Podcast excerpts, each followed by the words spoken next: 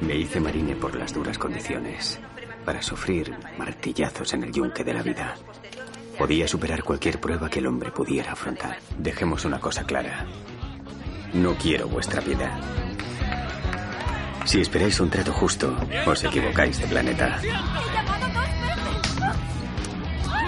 Los fuertes se aprovechan de los débiles. Así funcionan las cosas.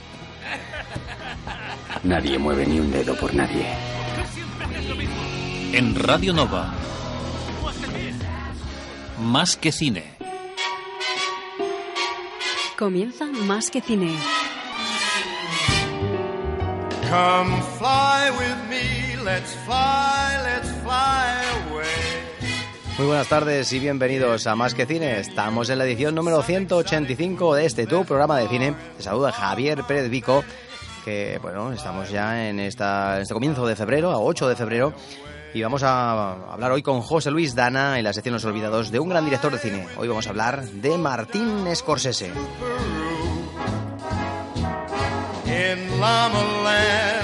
Si quieres contactar con el programa, puedes hacerlo a través del correo electrónico más que cine arroba radionova.cat.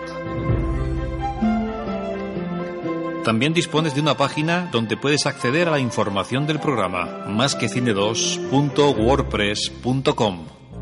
Publicacions als carrers s'edita una guia perquè coneguis els comerços de Vilanova i la comarca.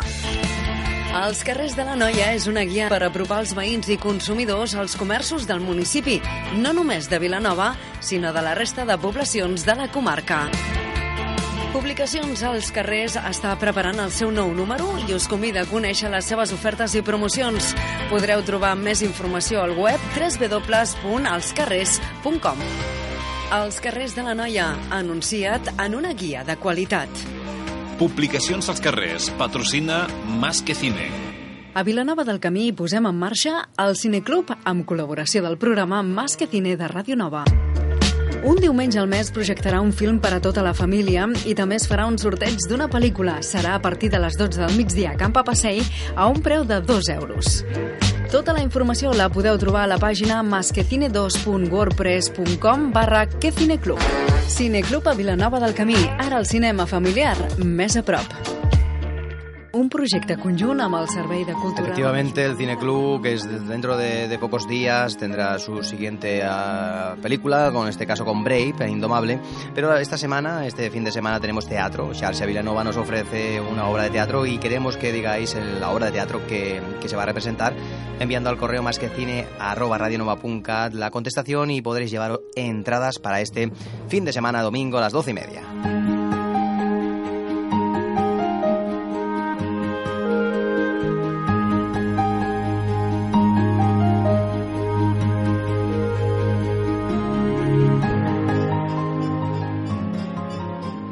Olvidados, una sección presentada por José Luis Dana. Y regresamos con José Luis Dana, que hace ya un par de meses o tres, antes de Navidades, ya hablamos con, con José Luis Dana sobre el director Martín Scorsese, el director de Toro Salvaje, de Taxi Driver, de Guns of New York, de uno de los nuestros, de otras muchas películas como La Invención de Hugo, que es la más reciente. Es un señor que ha hecho muchísimas películas de muchísimos géneros, pero el apartado musical, eh, aquel que empezó con New York, New York, un gran clásico, obra maestra del cine, y que en los, eh, la década de los 2000 eh, continuó en No Direction Home, eh, sobre Bob Dylan, pues eh, ha tenido algunas eh, que otras incursiones en este tema y hoy vamos a hablar con José Luis Dana y vamos a saludarlo ya. Eh, lo traemos aquí ya presente. Muy buenas tardes, José Luis. Hola Javi, buenas tardes, buenas tardes a todos, ¿qué tal? Pues muy bien, con muchas ganas de volverte a tener aquí después de tantos meses y volvemos después de las Navidades con fuerza para hablar de precisamente de este gran señor, mm, Martín Scorsese, y de su apartado eh, más musical, ¿no? que también es un, un reconocido amante de este género. Pues sí, si me permites, antes de comenzar, eh, quiero felicitarte a ti y a todos los que hacéis posible el tema del Cine Club, que por desgracia no he podido ir personalmente, pero me consta de que bueno está siendo todo un éxito y creo que bueno iniciativas así son las que hacen falta para levantar un poquito el ánimo en tiempos tan duros y tan oscuros y que la gente se lo pase bien y si es en familia pues ideal, ¿no? Así que mis felicitaciones. Pues muchas gracias. De todos modos, hoy nos gustaría que, que nos hablaras bastante y mucho ¿no? de este gran director, Martín Scorsese, porque teníamos muchas ganas de escucharte. Pues y, sí. y hoy eres tú el protagonista en tu sección Los Olvidados para, para hablar de un director que, que está- has estado trabajando y viendo mm, realmente eh, bastante, ¿no? En, los en estos últimos eh, meses, ¿no? Sí, la verdad es que bueno, me hacía bastante ilusión, siempre me hace ilusión hacer cualquier trabajo de cualquier artista, director, actor, sea lo que sea, pero Martin Scorsese, pues bueno, es uno de esos directores que en mi época, digamos, eh, fuerte de conocimiento del cine, que fueron prácticamente los años 80, a principios de los 90, pues eh, bueno, pues era uno de los directores fetiches, indudablemente, pues porque tenía a Robert De Niro como uno de, de sus actores también predilectos y bueno, la gente adolescentes y gente más más joven, pues en aquella época Robert De Niro, Al Pacino y gente así, pues eran nuestros actores entre comillas favoritos, ¿no? Y eso hizo que bueno, cuando me interesé por el cine un poco más a fondo, pues Mar- Martin Scorsese lo eligiese como uno de mis podría decir mm, directores favoritos, ¿no? Nunca había hecho una revisión como he hecho en estos últimos meses sobre la obra para poder hablar en el programa y también, bueno, pues disfrutar de nuevo de sus películas. Y me di cuenta de que, bueno, en vez de hacer una, un especial de Martin Scorsese al uso, con, bueno, hablando de sus películas más o menos en orden cronológico, que sí que lo vamos a hacer hoy más o menos en orden cronológico, pero vamos a coger una parte bastante peculiar de su cine que es el, eh, la música. Más que el cine musical es la música en su cine, no me refiero a las bandas sonoras, sino a las películas que ha hecho sobre música. No todos son musicales y me he dado cuenta, bueno, pues que la evolución ha sido prácticamente perfecta, ¿no? Raya casi casi la perfección.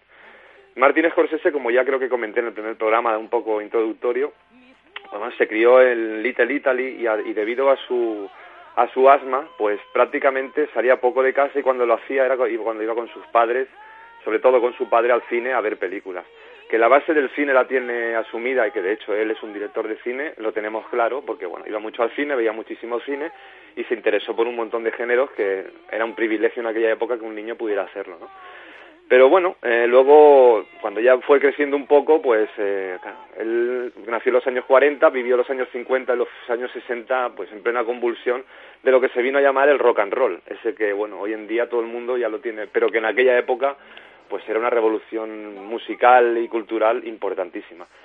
Pues bueno, él tuvo la oportunidad de entrar un poco en el tema de la iglesia, siendo un poco así como monaguillo y, en fin, sacristán, que quería meterse en ese mundo, pero en cuanto escuchó a Elvis Presley vio que lo suyo no era la iglesia, que en parte sí que lo es porque él es creyente y creo que puede llegar a ser incluso un buen practicante, pero mm, el rock and roll en la plena juventud y en, en aquella época tan convulsa, pues evidentemente para él fue un descubrimiento impresionante. Su primer contacto con el, con el cine musical, con la música en su cine, ya digo, dejando de lado las bandas sonoras, vendría con el festival de la película sobre el festival de Woodstock, que es, es de 1970, el festival fue en 1969, pues la película se editó en 1970. En él lo que hace es simplemente supervisar el montaje. Son, bueno, pues eh, hay mucha pantalla cortada con dos o tres imágenes incluso a la misma vez, eh, imágenes de archivo, imágenes de la gente como vivió aquellos días de, de paz y amor, ¿no? Y, rock, y bueno, en este caso también música, sobre todo rock and roll. Y eh, bueno, pues fue como un primer, ya, él ya había hecho algunas películas y fue como una especie de introducción en el mundo del cine musical. Se, un poco más adelante, en el año 1972, tuvo la misma la misma labor en, en una película que se llama Elvis on Tour, que bueno, pues mmm, lo que nos eh, se, se, nos enseña en esta película es eh, la gira de Elvis Presley por 15 ciudades de los Estados Unidos en pleno apogeo de bueno, en una popularidad brutal y en su época, digamos, eh, más eh, ya un poco decadente, pero todavía con una energía impresionante. Aquí también el, la labor de Martin Scorsese es la de supervisor de montaje y bueno, pues prácticamente lo que hace es el trabajo que hizo tanto aquí como en Busto, que es sobre todo imágenes de archivo y montar eso, imágenes que no son las del propio grupo o grupos eh, tocando en el escenario, pues intercal intercalarlas y darle un poco de ritmo y de hacerla más cinematográfica, ¿no? digamos, la filmación. De hecho, eh, esto estamos hablando de principios de los 70, pero no sería hasta el año 1977 en que hace su primera película musical. Entonces, el, digamos que pasa de, de, supervisar el montaje a hacer un musical, nada más y nada menos que de la magnitud de lo que podían decirse los grandes musicales de los años 30 y 40 en Hollywood.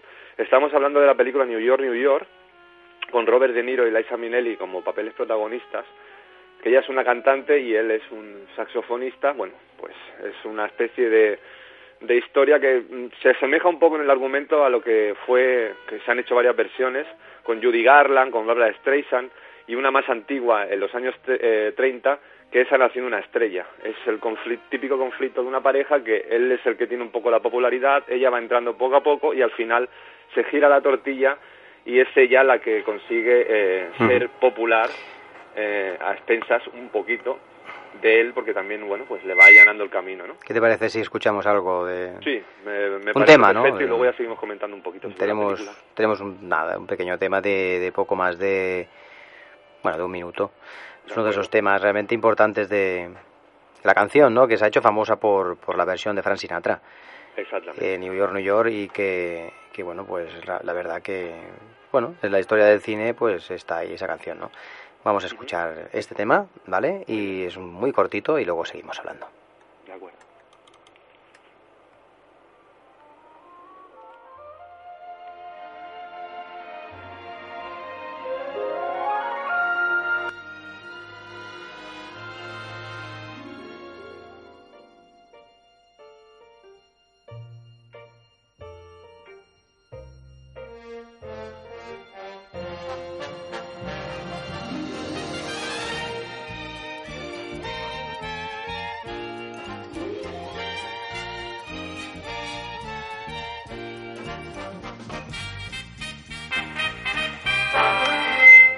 El tema de eh, introducción.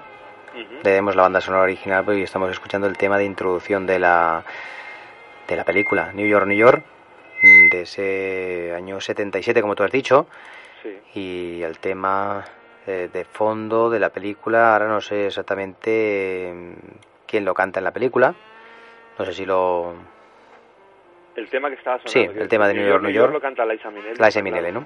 Que bueno, es la canción New York, New York, como tú muy bien, has dicho hace un momento, la popularizó Frank Sinatra. De hecho, yo hasta que no me informé creía que la, la, canción era de Frank Sinatra y realmente pues no es. Es una canción que se hizo para la película y se hizo para que la cantara Liza Minnelli, que por cierto la aborda, o sea, la canta extraordinariamente bien. Liza Minnelli creo que cantaba, es muy buena cantante, viene de una familia, su padre Vincent Minnelli y su madre Judy Garland, de artistas de primer orden y en la historia del cine pues los dos han revolucionado en, muchísimo no no sé me acuerdo por ejemplo Judy Garland en El Mago de Oz y es una cosa es un icono del cine no total. La hija pues a lo mejor no ha tenido tanta suerte en ese sentido pero tenía una voz extraordinaria y New York New York pues la aborda. Ella es, luego lo comentó que realmente le sabe pues mal que haya pasado a la historia la versión de Frank Sinatra de la que ella evidentemente pues lo único que tienen son elogios pero que bueno, pues la historia debería poner en su sitio las cosas y la canción no es de Frank Sinatra. La original es de Liza Minnelli. Frank Sinatra, debido a la popularidad de la, de la canción, que no tanto de la película, se la, bueno, se la eh, hizo para él, se, la, puso en su repertorio y bueno, es uno de los grandes clásicos de la música norteamericana en la voz de Frank Sinatra, pero bueno, eh, es de la Minnelli para que todo el mundo lo sepa y zanjado queda el tema. Y decir que este tema pues también estuvo nominado, ¿no? En los Oscars, no, globos, o los Globos de Oro seguro y Oscar no lo sé, pero Oscar no estoy seguro, los Globos de Oro sí. No sé si se lo llevó, Los Oscar porque bueno, no sé si se lo llevó. Ha habido una mm. correlación bastante importante entre Globos de Oro y Oscar, pues. Y mm, volviendo un poco a la película, ya para terminar también un poco de la película, bueno, pues es un musical, es bastante largo, incluso hay una escena de un número musical final que en algunos en algunas salas en su época en el estreno se, se cortó unos minutos porque era excesivamente larga. Ya de por sí es una película larga, poniendo la escena que quitaron algunos cines, pues evidentemente lo era más, prácticamente un cuarto de hora más. Eh, es una película muy artificial, se nota mucho. Scorsese quería hacer eso, además, quería eh, que la gente viese que era irreal, que eran decorados, que no que era un estudio, que no era la calle, que en fin, que todo era de mentira, ¿no? Que era pues como los musicales de los años 30 o 40. Que todo se veía muy real, pero que tenían una magia entre la música, las actuaciones y evidentemente en aquella época gente como Fred Astaire, Ginger Rogers, Jim Kelly, David Reynolds, no sé, mucha gente que bailaba y cantaba pues eh, hacían que fuese un tipo de cine mm, mágico. Hay mucha gente que es eh, detractora del cine musical, que no le gusta. A mí la música me encanta, el cine me encanta, entonces la unión de los dos, si está bien hecho, me da igual que sea artificial, más natural, o siempre me ha gustado el cine musical y quizá New York, New York, pues no sea una de las grandes obras maestras del musical, ni mucho menos, pero sí que es un buen homenaje de Scorsese, que tuvo muchos problemas en el rodaje, con los decorados, con los actores, a la hora de... quería que improvisaran mucho y bueno, pues fue un rodaje realmente duro y bueno, de hecho mm, cayó en el mundo de la droga a causa, entre otras cosas, evidentemente, de la dureza y bueno, la desazón que le dejó el rodaje de New York, New York, que fue para él algo extraordinario, que no se esperaba y bueno, pues mm, habla, en aquella época él hablaba muy mal de su película, creía que había sido un sonoro fracaso, en taquilla no fue un gran éxito, pero tampoco, bueno, pues en una película de esa envergadura para recuperar todo lo que se invirtió me imagino que sería muy complicado, ¿no? Pero luego al cabo de los años ya reflexionando, en los últimos años en alguna entrevista que se puede leer o escuchar de él, dice que bueno, que realmente es una película que mm, bueno, la tiene en estima porque realmente le costó mucho y el resultado, viéndola como se ve hoy en día y sin ningún tipo de prejuicio, es una película bastante buena, podríamos decir. Pues seguimos, si quieres, con, con la carrera musical de este gran director de cine. Sí. Con otras de sus eh, buenas incursiones dentro de este musical. ¿Qué podríamos decir? El siguiente, lo que decía un poco al principio, de que había tocado un poco, eh, entre comillas, todos los palos, no de, no de los géneros o los estilos musicales, pero sí de la manera de filmar la música, ¿no? Había estado montando un par de, de conciertos, como fue Busto y lo de Elvis Presley, hace un musical a la, bueno, pues al estilo Hollywood en los años 70 y su siguiente trabajo es eh, El último vals, The Last Wolf, que es un, bueno, una película que esta sí que es un concierto eh, de una banda que es precisamente se llama The Band, que The Band fue la banda de acompañamiento de Bob Dylan a finales de los años 60. Pues sí. Y posteriormente, pues ya se hicieron, bueno, se emanciparon, digamos, como banda. Y lo que hizo fue filmar el último concierto que la banda dio antes de separarse. Pues si quieres, escuchamos un momento de, de Band, del tema The Wait. Muy bien, perfecto.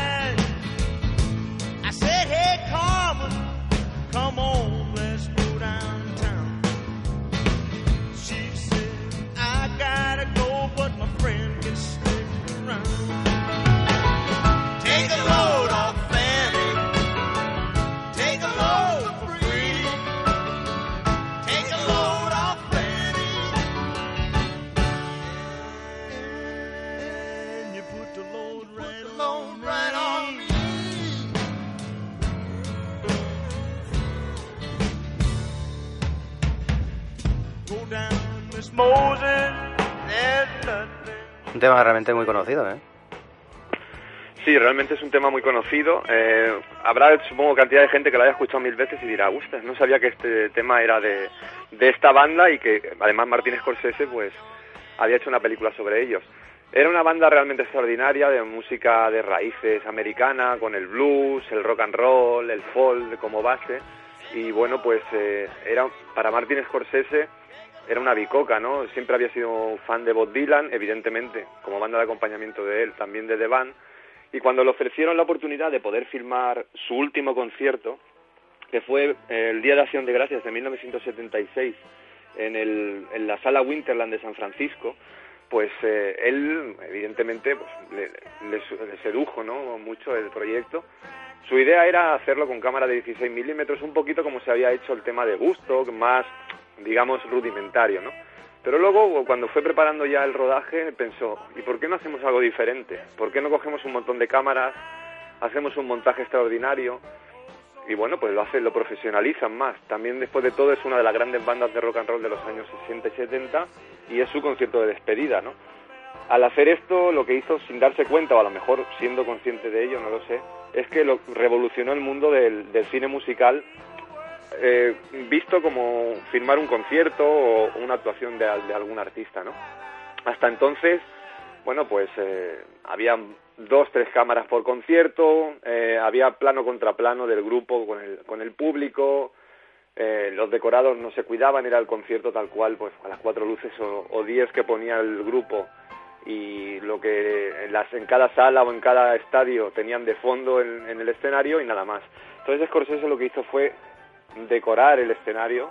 Si se ve la película se verá que el, escenario es un decorado, como si, bueno, eh, no se ve el fondo de cualquier manera, sino que tiene sus telones, sus, sus dibujos y sus, sus, bueno, pues motivos para que quede un, escenario bien bonito. Está muy bien iluminado y sobre todo hay dos cosas que para mí son importantes, que son las que revolucionaron un poco el cine, el, concierto filmado, ¿no? Por decirlo de alguna manera.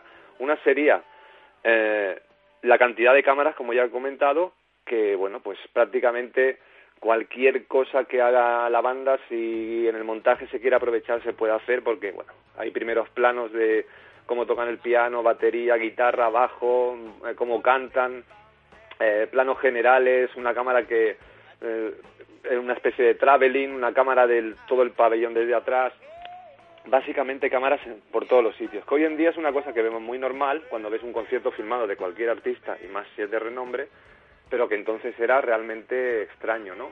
Fue el pionero en eso. Y luego hay otra cosa que también para mí es importante, que es que no sale el público prácticamente. Eh, lo que hace es fijarse en la banda y es como si tú cuando pagas un ticket para ver a una banda, lo que haces es mirar al grupo y disfrutar de ellos. Pues él te da la oportunidad de tener un ticket en tu butaca de casa o en su momento en los cines para poder ver a la banda. No, no le interesaba, con todos los respetos me imagino, la reacción que tenía el público solo pues bueno cuando gritaba o aplaudía y tal pero no cuando por ejemplo está haciendo un solo de guitarra un músico poner un plano de un tipo que está mirando el techo pues para él no era entre comillas también una pérdida de tiempo no entonces revolucionó muchísimo el concepto de filmar un, un concierto y realmente independientemente de que te guste más o menos la banda es una película digna de ver porque realmente todo esto que, está, que estoy hablando, si por poco que, prestes un poco de atención te das cuenta de que, de que fue así y que realmente, bueno, está muy, muy, muy conseguida, ¿no? Es una, una gran película, a pesar de ser un simple concierto, con algún inserto de ellos hablando, de imágenes de archivo, pero poquita cosa, bueno, pues eh, te, te, te, puede llegar a emocionar incluso, ¿no? Y esto Aparte ahí luego también, ya para terminar también con el último vals, eh, la lista de invitados, ¿no? Que es impresionante. Solo por citar algunos, pues pasan por el escenario Eric Clapton, Neil Diamond, Bob Dylan, eh, Dr. John, Van Morrison, Ringo Starr de los Beatles, Ron Wood de los Rolling Stones, Neil Young, o sea, es realmente, bueno, pues una delicia para cualquier amante de la música, eh, del pop o el rock en general y, y de, de Van, ni te cuento en particular, pues una, una gozada de película. Y esto le serviría seguramente para, no sé si vas a hablar ahora de esto, pero de un videoclip. Sí, ahora vamos a irnos a un gran videoclip. 10 años después. Bueno, esto, esto ya sentó las bases, como dices tú, de una manera de rodar, ¿no? Sí. Que prácticamente podría ser el, anticipo, al igual, ¿no? De, lo que él, al igual, pues no sé, también llevaba dentro, no sé, al igual esa capacidad de crear imágenes, ¿no? Con, con, esa capacidad que tiene él también de mover la cámara, ¿no?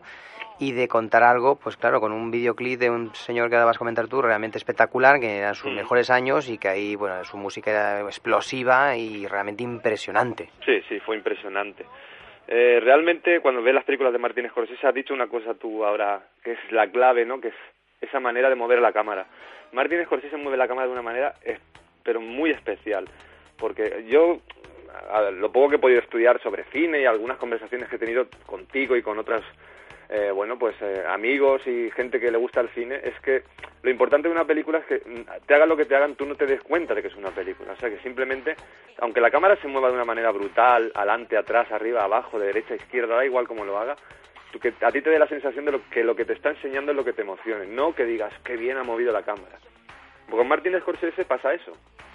Lo que pasa es que cuando ya ves sus películas, como yo he, las he visto ahora, bueno, estudiándolas un poquito más te das cuenta de que realmente hace cosas realmente espectaculares con la cámara, pero que al mismo tiempo no parece que esté haciendo nada. O sea, tú ves una película de Scorsese y te metes tanto en la historia porque lo que suele contar es interesante, que no te das cuenta de que técnicamente es algo exagerado. Entonces, con el último Vals dio un paso adelante de gigante y nueve años después, en 1987, pues ¿Qué te me voy a parece? meter en el mundo del videoclip. ¿Qué te parece si en escuchamos, eh? 1987 el videoclip ya estaba, bueno, eh, relativamente impuesto, ya estaba la MTV, había incluso, aquí por ejemplo había pues eh, eh, mm, programas musicales eh, que a lo mejor no eran muy buenos, pero bueno, ya ponían sus videoclips, y, o sea, el videoclip estaba impuesto. José, Y él se aventura nada más y nada menos que con Michael Jackson. ¿qué te parece si, si escuchamos el tema? Perfecto. Eh, bueno, decir simplemente que yo creo que al igual la antesala de todo esto es el videoclip de Thriller, Sí. donde sí. ya es la- comienza la estética del videoclip y desde ahí creo yo que, que nace todas estas emisoras, bueno, estos programas en TV y tal, Sí, que, que, que le da al, al videoclip una, una estética y un, bueno, ya marca unos, unos- ritmos y una manera de hacerlo. Y vamos a escuchar este tema para quien no lo haya escuchado nunca, seguramente que mucha gente lo ha escuchado, pero vamos a a escucharlo y ya diremos, seguramente la gente adivinará qué tema es, no, no lo vamos a decir, pero que lo escuchen de fondo.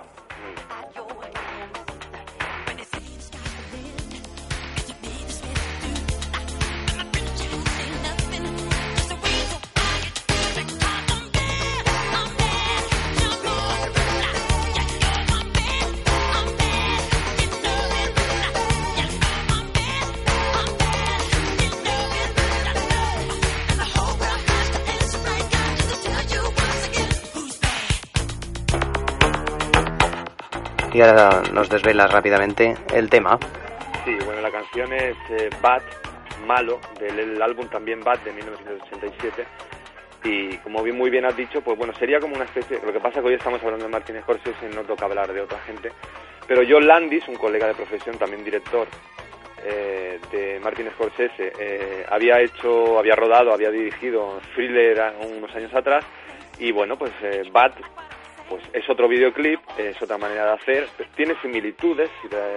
quien vea los dos videoclips, pues bueno, Michael Jackson con toda la legión de bailarines detrás, en Thriller eran eh, zombies y en Bad, pues bueno, son más gente de la calle, gente así de, bueno, de Harlem, ¿no? De, de como un poco macarras, digamos, pero bueno, la estética del, del videoclip es bastante similar, ¿no? Un poco en las, como en, en los subterráneos de esta, de estos barrios así tan, bueno, pues con- de- tan conflictivos, digamos, ¿no? Y sobre todo en aquella época. Es una pequeña película, dura 16 minutos la versión larga, luego pues evidentemente hay versiones que están cortadas, pero la versión larga, pues bueno, pues tiene una pequeña introducción que es prácticamente un cortometraje en la que, bueno, pues eh, se burlan eh, de una persona y cuando llega el momento los baja al, como he dicho, al subterráneo, al metro, ¿no? A los pasillos de- del metro y empieza a cantar y a chulear y decir, eh, si vosotros sois malos, mirad yo, ¿no? Y con la música demuestra quién es el malo en realidad. En- es Daryl, que nosotros es el alter ego de Michael Jackson, que bueno, canta y baila pues como solo él sabía hacer el tema Bad. Como curiosidad de este videoclip, podríamos decir que Wesley Snipes es digamos el como el, el líder de los malos de verdad, no los de Michael Jackson, es su debut ¿no? en, en, la, en la pantalla. O sea que Wesley Snipes comenzó con Martin Scorsese y que bueno es una cosa que creo que en el currículum puede pesar bastante, ¿no? Después de 1987 pasamos ya al siguiente, supongo que se animaría un pelín, tampoco hizo gran cosa, en, pero bueno, hizo otro videoclip que se llama eh, Somewhere Down de Crazy River. Es un videoclip de Robbie Robertson, que era el cantante, eh, bueno, guitarra, compositor de, de precisamente de The Band, mm, que diez años antes eh, había filmado en el, en el último Vals, ¿no? Es un videoclip más al uso, dura cuatro minutos y medio, no, bueno, no, es estándar, no hay ninguna historia, simplemente es un videoclip como tantos hemos visto, ¿no?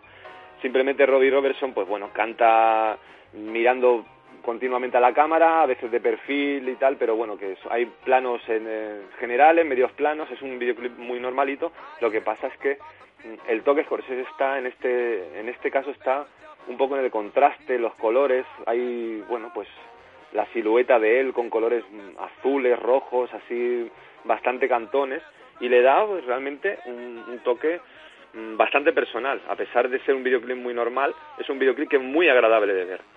Nada fácil mm, eh, con la tal cantidad de videoclips, sobre todo en aquella época que se hacían, ¿no? O sea, que es un videoclip destacable, no es bad, no tiene esa historia y ese, bueno, ese punto, digamos, eh, súper artístico, pero sí que es cierto que, bueno, pues está a un, buen, a un muy buen nivel también, ¿no? Y ahora, pues, eh, no sé si vamos a pasar ya a esa etapa que, que al inicio del programa comentamos de, del año 2005. No sé si damos ese salto.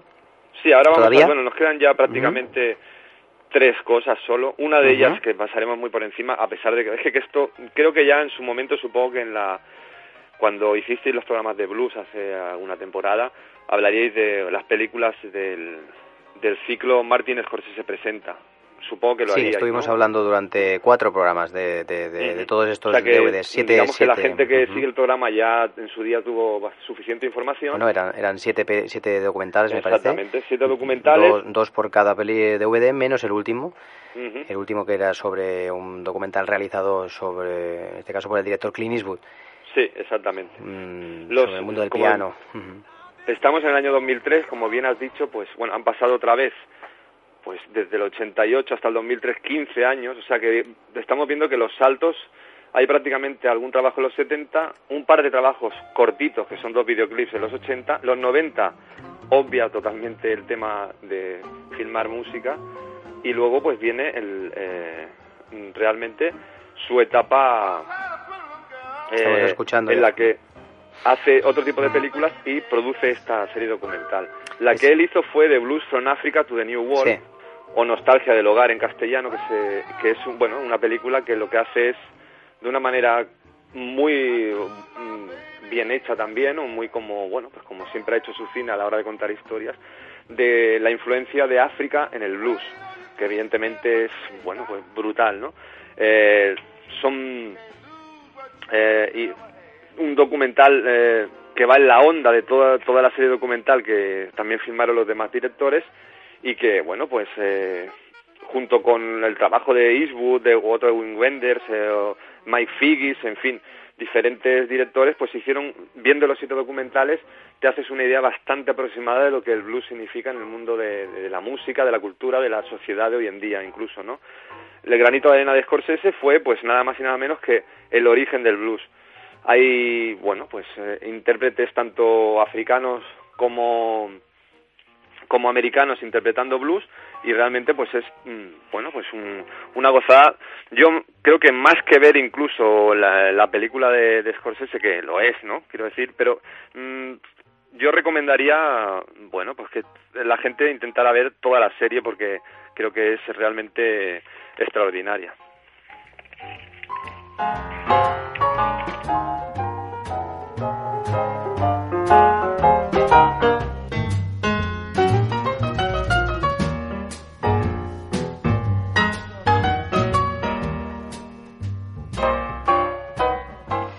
Y seguimos después de estos documentales que siguen estando ahí colgados en internet para poderlos disfrutar en aquellos eh, programas que realizamos hace tiempo con David Lindet, pues eh, que como tú has dicho vale mucho la pena, pues eh, seguimos con sus últimas aportaciones en este terreno del documental musical. Sí, ahora nos quedan ya un par de, películas, las dos ya son documentales. Vamos a ya hacer el último, bueno, un poquito el último esfuerzo de recordándolo a las palabras que hemos estado comentando empieza montando, hace, hace un par de avances en conciertos y en videoclips, continúa con el documental dirigiendo uno y produciendo el resto, y ya se mete de lleno en lo que serían sus dos últimos trabajos musicales, que nada más y nada menos que uno, son documentales más al uso, digamos, a ver, yo creo que están muy bien hechos porque Scorsese tiene muchísima mano, y es un maestro del cine, ¿no? Hoy es un maestro contemporáneo sin duda alguna. Pero son documentales que ya estilísticamente ya los tenemos visto. Quien haya visto algún documental, incluso de no tiene por qué ser musical, puede ser de cine, de cocina, de, de viajes, cualquier cosa. Son documentales, bueno, pues un poco más corrientes, digamos, donde las entrevistas en la actualidad, pues pasan imágenes de archivo, actuaciones en directo, opiniones de amigos, opiniones de, de detractores, en fin, hay de todo, ¿no? Y lo que intentan dar es un, bueno, pues un, una historia global de lo que es el artista en sí, ¿no? El primero de ellos es, eh, se va hacia nada más y nada menos que Bob Dylan y en 2005, pues bueno, pues eh, hace la película No Direction Home, que es el documental sobre Bob Dylan. En él podemos escuchar a Bob Dylan hablando de, bueno, algunas anécdotas de los años 60, que fueron sus años más extraordinarios, porque bueno, fue un poco revolucionario en el, mundo de la música pop, sin duda alguna. Y bueno, pues se mezclan imágenes de aquellas épocas que realmente son, bueno, pues un, regalo precioso para los ojos y los oídos hoy en día, porque bueno, algunas de ellas eran de, de difícil adquisición y de difícil visión, ¿no? No se podía conseguir de cualquier manera. Y Scorsese, pues bueno, en su archivo, pues recoge esos pequeños retazos y la hace un documental realmente muy bueno. Eh, sigue pasando igual que como pasaba con The Band, que tiene esta fuerza este hombre, que aunque no te guste mucho Bob Dylan, está tan bien filmado y tan bien contado que realmente al final piensas, vaya peliculón que he visto. Otra cosa es que luego Bob Dylan te puede gustar más o menos. Eso, en este caso, casi casi que es secundario. O sea, que estar por encima del propio, ya no digo Bob Dylan, sino del propio músico, de la, de la propia persona a la que haces el documental, significa que creo que tu trabajo lo has hecho con una soltura y, bueno, y una maestría extraordinaria. No sé si tienes algún tema de Bob Dylan para que Sí, estamos escuchando de fondo, no sé si los eh, escuchas. Mientras estoy hablando, pues, El tema Ballad of the Thing Man, de la película, pues en este caso No Direction Home.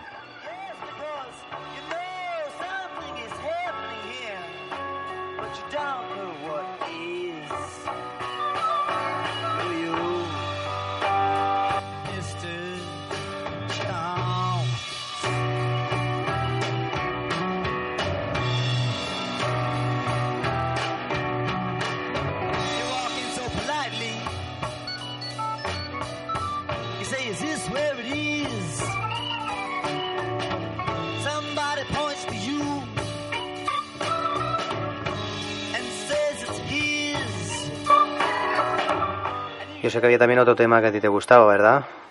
Sí, sí. Bastante, ¿no?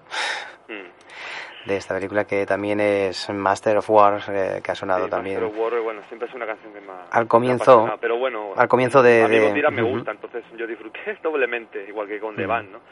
De hecho, bueno, Bob Dylan lo conozco más que The Band y siempre me ha gustado mucho y bueno, pues vamos a... se me hizo un documental realmente ameno. Pues escuchamos un pelín, bueno, un poquito de Master of War. You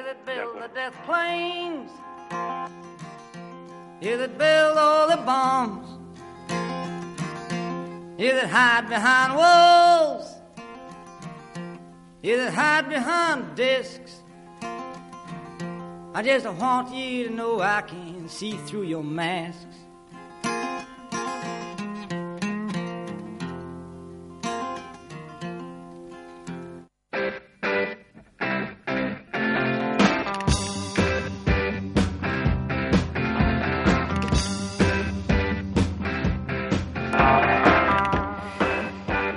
Bueno, y esto no sé si te suena. Esto me encanta. La verdad es que bueno ha quedado perfecto. Yo creía que me ibas a dar así con tu voz eh, eh, el pase, pero que me pongas el Brown Sugar de Rolling Stone, pues excepcional. Realmente, bueno, ahora ya nos vamos otra vez unos años, no demasiados ya, ya las cosas, bueno, ya eh, supongo que le habrá cogido el gusto a la música y el 2000 2003 nos vamos eh, al 2008 en el, con China Light, que es el documental que filmó con los Rolling Stones. Es el documental, digamos, de todos los que ha hecho, yo creo que es el, musical, digamos, menos arriesgado. No deja de ser una apuesta al día de lo que hizo con The Band, con, bueno, multitud de cámaras, un escenario precioso, un grupo legendario encima del escenario y unos colaboradores también de lujo para la ocasión. Lo que hizo fue, pues, básicamente eso, una especie de remake, podríamos decirlo así, del último vals, pero con los Rolling Stones y evidentemente, pues, 30 eh, años después, justamente, del 78 al 2008. La película, pues bueno, es mm, prácticamente, ya digo, como el último vals, eh, también tiene alguna imagen de archivo, se ve a, Mick Jagger en el, en el backstage, allí como, bueno, pues cómo está con la gente eh, un poco, digamos, por encima, ¿no? Es una de las pocas cosas que no me gustó de este documental, que ves a Mick Jagger un poco en, en su en plena en su salsa, ¿no? Y, y ves que es un tío, bueno, pues realmente esa eh, bueno, chulería que se le presupone, pues es cierta, ¿no? Quiere tener todo muy controlado y bueno, es un poquito, se le ve un poquito como el jefe chulo, eh, fuera de... Luego en el escenario es una bestia y no se le puede reprochar absolutamente nada, pero Scorsese pues sí que hace eso, que nos da, bueno, pues una pista de, de por qué el personaje de Mick Jagger es tan grande en el escenario, siendo grande en el escenario, pues no puede ser una persona corriente fuera de él, ¿no? Y también lo demuestra con las pocas imágenes que, que nos enseña. Aquí lo, las, las, las colaboraciones pues fueron un poquito en menos eh, extraordinarias que cuando hizo el último Val, pero aún así, pues bueno, hay gente como Cristina Aguilera o Jack White que suben al escenario a tocar con ellos, e incluso Bill Clinton, pues es el que en su momento pues dio el, como la charla para presentar el concierto y tal, ¿no? Es un buen documental, no es de quizá de lo mejor, aunque está extraordinariamente filmado por muchas cámaras que haya. Prácticamente no hay ningún plano en el que se vea ninguna, que ya es un trabajo de prácticamente de ingeniería también, porque bueno, pues hacer un plano y que no haya nada detrás a la hora de montar tienes que ir con un cuidado impresionante, ¿no? Y creo que Martínez Scorsese lo consigue en Silent Light.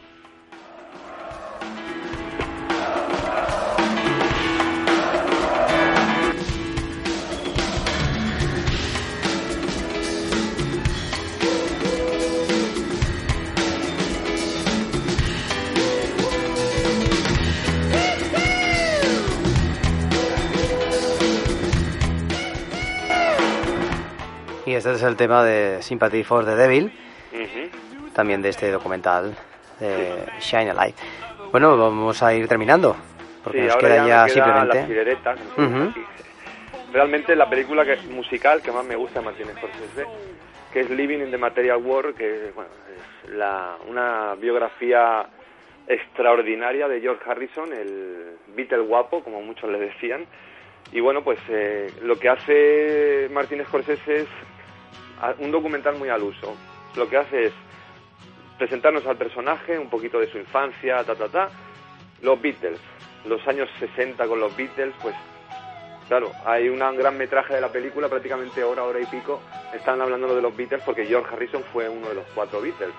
Entonces lo que hace es centrarse más en la figura de George Harrison, aunque también tienen su oportunidad para hablar y para expresarse Paul McCartney o Ringo Starr y John Lennon pues con imágenes de archivo evidentemente porque bueno pues no está entre nosotros, ¿no?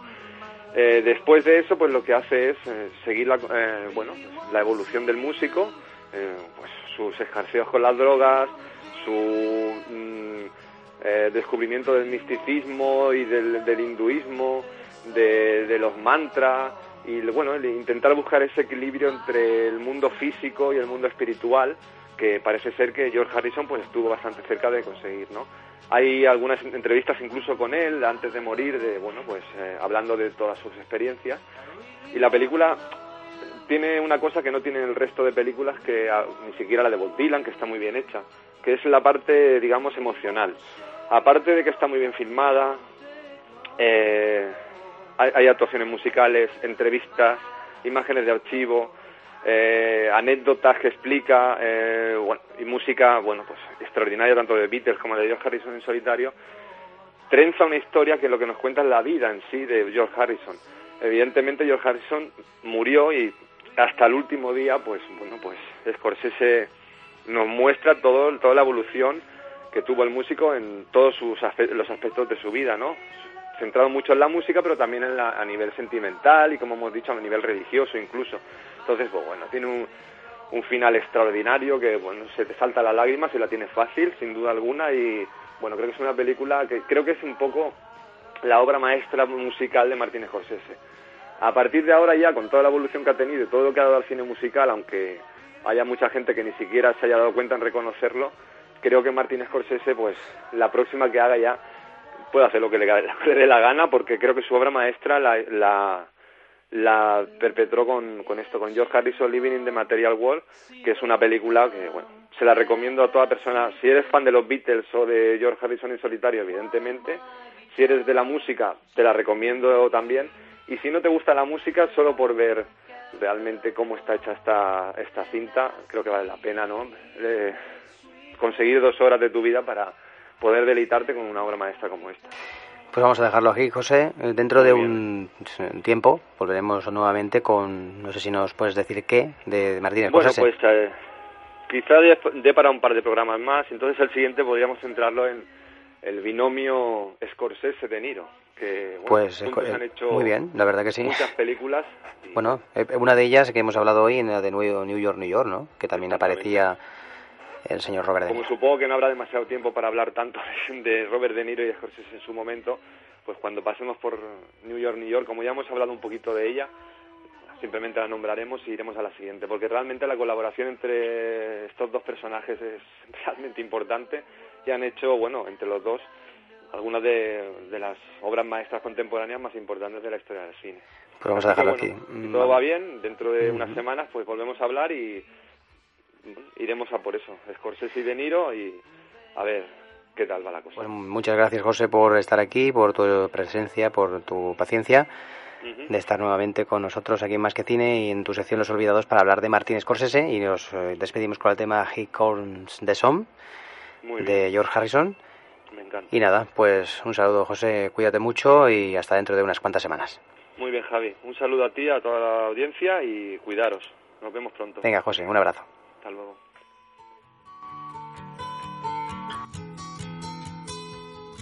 Pues aquí nos vamos a despedir ya después de hablar con José Luis Dana en su sección Los Olvidados durante esta hora de tiempo, o 50 minutos, mm, con el tema George Harrison, He Comes the Sun. Eh, también de apareciendo en este documental último que hemos hablado de la carrera de Martín Scorsese con el mundo de los musicales. Yo me despido aquí hasta la semana que viene. Javier Pérez Rico te ha acompañado conjuntamente con José Luis Dana en este programa de hoy, especial 185 de Más que Cine sobre Martín Scorsese. Y la semana que viene, pues sigue atento porque habrá muchas sorpresas. Eh, tenéis la posibilidad de contestar a la pregunta que tenemos cada semana planteada sobre el Cineclub. El Cineclub, que la película del próximo mes. Eh, simplemente la pregunta es... Eh, en qué horario se proyectan las películas del Más que Cine Club. Nos contestáis esto al correo más que cine arroba y podréis eh, llevaros entradas gratis para el pase, no sé si es del 23 o del 24 de febrero, de la película Brave, que al parte sortearemos esa película. Y esta, este fin de semana que, que viene ahora, el próximo fin de semana, este del 10 o no, estamos hoy a 8, pues el 10 me parece que es de febrero hay una obra de teatro de Sharsha a las doce y media y queremos saber qué obra de teatro pues llega esta semana. Simplemente contestando en más que cine arroba nos enviáis la contestación y os llevaréis entradas gratis. Mm, hasta la semana que viene. Un saludo de Javier Pertico. Que tengáis un buen fin de semana de cine y os dejo con el tema de George Harrison, Here Comes the Sun. Hasta la semana que viene.